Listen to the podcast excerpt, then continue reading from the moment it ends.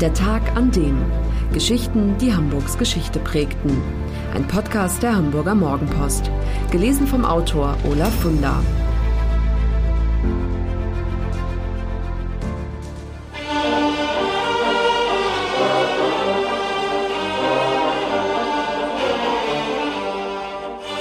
Der 7. Mai 1833. Der Tag, an dem Johannes Brahms, Hamburgs größter Musiker, zur Welt kam. Seine ungarischen Tänze und sein deutsches Requiem sind Werke, die zum Standardrepertoire aller großen Sinfonieorchester dieser Welt zählen. Und noch heute schlafen Kinder mit seinem Lied Guten Abend, Gut Nacht selig ein. Die Rede ist von Johannes Brahms, dem großen Musiker, der am 7. Mai 1833 in Hamburg zur Welt kam. In einem Slum wird er groß, im Gängeviertel, damals die schlimmste Gegend der Stadt. Er wächst auf in einem uralten Fachwerkhaus, in dem zehn Familien auf engstem Raum zusammenleben. Jakob Brahms, Johannes Vater, stammt aus Heide und ist Spross einer einfachen Bauern- und Handwerkerfamilie. Jung hat er Dithmarschen verlassen, um in Hamburg als Straßenmusiker und später als Kontrabassist am städtischen Orchester seinen Unterhalt zu verdienen. Viel Mühe verwendet er auf die musikalische Ausbildung seines Sohnes. Johannes Brahms erhält mit sieben Jahren Klavierunterricht, mit zehn hat er den ersten öffentlichen Auftritt, mit 14 Jahren erteilt er Klavierstunden, veröffentlicht mit 16 Jahren Klavierkompositionen und unternimmt mit 20 Jahren die erste kleine Konzertreise.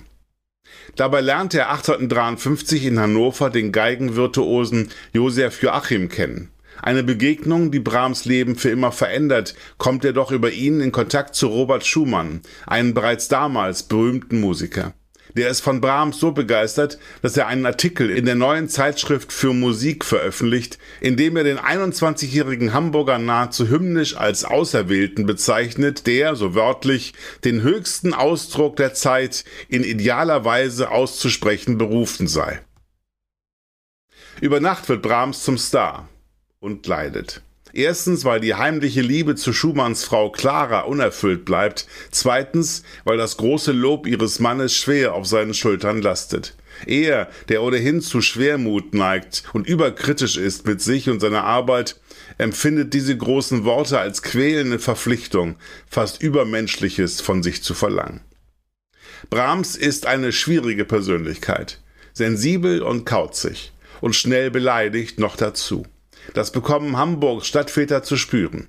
Sie ziehen Brahms Zorn auf sich, als sie 1862 nicht ihm, sondern seinem Konkurrenten Julius Stockhausen die Leitung der Philharmonischen Konzerte antragen. Diese Entscheidung kränkt Brahms bis zum Ende seines Lebens.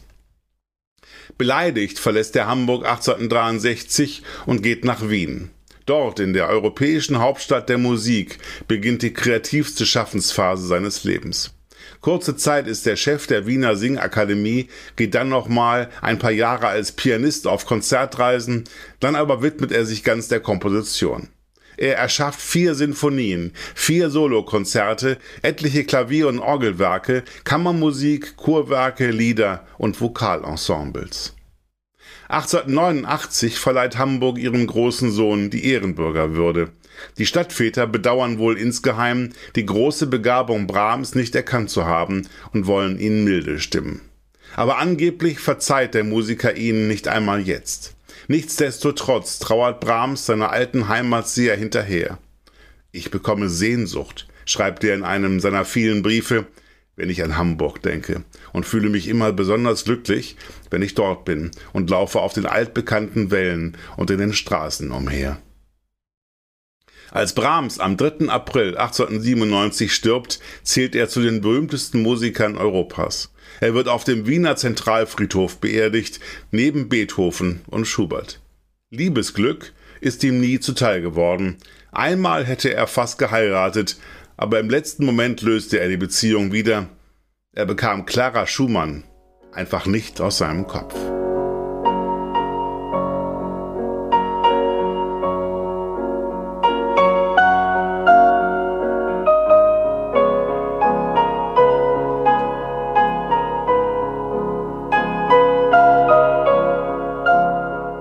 Alle, die Hamburg und Hamburgs Geschichte lieben, der Hinweis, die neue Ausgabe des historischen Magazins Unser Hamburg ist im Zeitschriftenhandel erhältlich mit 130 Seiten Stadtgeschichte, lebendig und packend erzählt für 8,95 Euro. Das war der Tag an dem Geschichten, die Hamburgs Geschichte prägten. Eine neue Folge lesen Sie jeden Sonnabend in Ihrer Mopo und hören wöchentlich einen neuen Podcast. Noch mehr Historisches aus Hamburg, wie zum Beispiel das Buch zu dieser Serie oder die Magazine Unser Hamburg, finden Sie auch online in unserem Mopo-Shop unter www.mopo-shop.de.